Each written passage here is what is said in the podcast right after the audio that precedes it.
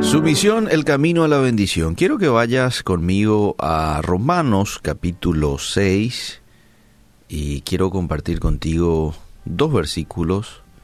En realidad lo podemos leer hasta el 23 porque habla de lo mismo desde el 15 al 23, pero por una cuestión de tiempo voy a leer el 16.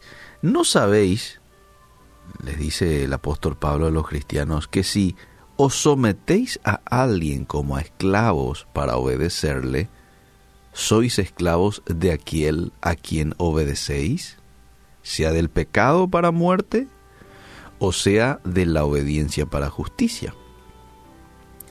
Pero gracias a Dios, que aunque erais esclavos del pecado, habéis obedecido de corazón aquella forma de doctrina a la cual fuisteis entregados. Qué lindo texto en donde el apóstol Pablo nos está diciendo claramente que si nosotros obedecemos al pecado, vamos a ser esclavos del pecado. Y si obedecemos a Dios, a la justicia, entonces también vamos a ser esclavos de la justicia, de la obediencia, de la santidad. Si la mayoría de los creyentes hoy fueran sinceros, dirían que sus vidas tienen poco en común con la vida espiritual descrita en la Biblia. ¿Por qué? Porque luchan una y otra vez con los mismos pecados, sienten que Dios rara vez responde a sus oraciones, ¿eh? y se preguntan por qué no les ha concedido los deseos de su corazón. ¿Cómo es posible? ¿Cómo puede ser? El problema, amable oyente, bien podría ser la falta de sumisión a Jesús. Las personas a menudo quieren el perdón de sus pecados, la promesa del cielo, pero no están dispuestas a someterse al señorío de Dios en sus vidas. Por tanto, están desconectadas de lo que Él quiere hacer en sus vidas. Cuando vos te rehusás a someterte a Dios, te quiero decir de que perdés las bendiciones que reciben aquellos que sí lo hacen y que lo conocen a Él como Señor y Salvador. El pasaje de hoy dice, si os sometéis a alguien como esclavos para obedecerle, sois esclavos de aquel a quien obedecéis, sea del pecado para la muerte o sea de la obediencia para justicia. Aunque nos desagrada mucho este concepto de esclavitud, esa es la realidad de cada persona que entra en el mundo. A ver, todos nacemos como esclavos del pecado, sin embargo, esa no tiene que ser la última palabra. Cualquiera que se vuelve a Cristo en arrepentimiento y fe y le dice a, Jesús de todo corazón, yo quiero cambiar, yo quiero que entres a mi vida, yo quiero que me limpies de todo pecado. He caminado tantos años solo y ahora quiero caminar contigo. Bueno, esa persona pasa de una vida de esclavitud al pecado a una vida de esclavitud a la justicia.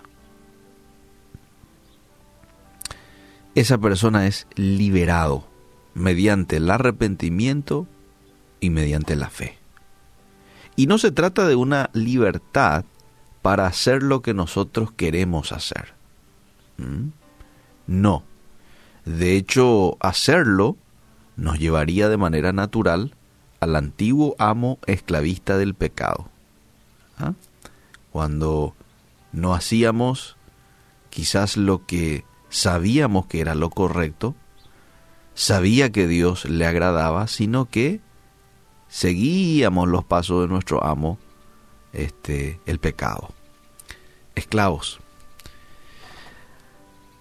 Ahora, evitar la sumisión a Dios resulta en bendiciones perdidas. La libertad verdadera y la bendición se encuentra solo en ser siervos del Señor. quien siempre es bueno, es sabio, es misericordioso. En la obediencia a su voluntad, amable oyente, encontramos libertad del pecado. No solo eso, respuesta a las oraciones y deseos nuevos, producto de un corazón transformado. Quiero repetir esta parte. En la obediencia a la voluntad de Dios encontramos, en primer lugar, libertad del pecado. Respuesta a las oraciones, porque dice que el Señor está, los oídos de Dios está atento al clamor de los justos, dice. Entonces nos responde.